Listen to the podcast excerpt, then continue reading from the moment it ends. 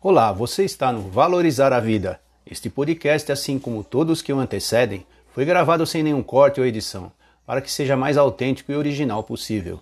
Os erros contidos fazem parte da realidade da vida. Neste primeiro domingo do mês de dezembro, vamos refletir sobre como fazer o que deve ser feito.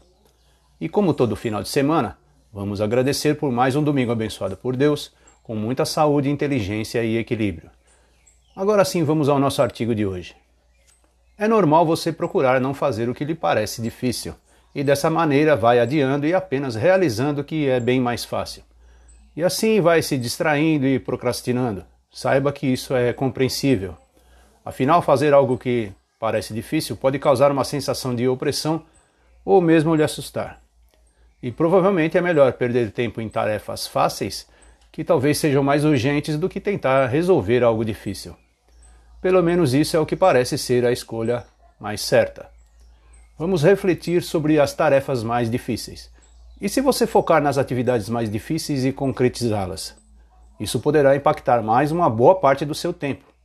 O motivo pelo qual você procura evitar as atividades mais difíceis é porque às vezes elas lhe parecem assustadoras, cheias de dúvidas e pequenos níveis que lhe parecem aflitivos e você tem muito medo de fracassar nelas. Então descubra o que pode lhe ajudar. Pequenas coisas que você sabe, mas geralmente acaba por descartar. Faça uma parcela da tarefa maior. Você certamente descarta essa possibilidade e subestima o poder que essa escolha pode ter. Talvez você tenha que escrever um grande artigo e está tentando evitar. Não evite. É só começar a escrever os primeiros parágrafos e tudo parece fluir com mais facilidade. E só essa atitude já aumenta em mais de mil por cento a sua capacidade de encarar essa atividade difícil. Isso porque geralmente quando você começa, tudo flui mais fácil e assim você assume tudo o que vem pela frente. Aprenda a praticar a escolha e a confiança. E se de repente você tiver pela frente uma decisão e simplesmente travar, é provável que não realizará a atividade difícil. Apenas pratique a escolha e confie que escolheu corretamente e não travou, que você é capaz de enfrentar, seja lá o que for que surgir na sua frente. Ao tomar essa decisão, você cria um hábito libertador. Isso porque você foi capaz de escolher e confiou em si mesmo, sem se arrepender ou mesmo se preocupar tanto. É assim mesmo que deve decidir. Não hesite e continue a sua jornada. Use o fracasso como aprendizado. E quando você pensa que pode fracassar em alguma tarefa, Geralmente você compreende que isso é algo muito ruim para você, que você é incapaz, que não é digno, que não está apto ou mesmo qualificado para tal.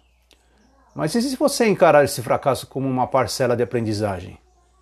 Que isso não tem nenhum significado sobre quem você é ou mesmo sobre a sua capacidade, e sim sobre tudo que você consegue aprender nesse processo. Apenas se sinta livre, mas saiba que isso exige muita prática. Procure seguir essas dicas valiosas, e aos poucos você, ao praticá-las, consegue se concentrar em atividades mais difíceis, dividindo-as em pequenas partes. E assim, as atividades mais difíceis, as mais importantes, você certamente conseguirá finalmente realizá-las. Você se impressionará com o resultado. Agora, como sempre, é com você. Sempre é você até o fim da vida. E ficamos por aqui. Vamos à frase do dia. Determine-se nunca ficar à toa. É maravilhoso o quanto pode ser feito se estamos sempre fazendo. Esta frase é de Thomas Jefferson. E se você gostou do nosso artigo de hoje sobre como fazer o que deve ser feito, continue em nosso site. Tem muito mais por aqui. Confira. Ah, deixe o seu comentário. Sua opinião é muito importante para nós. E até breve!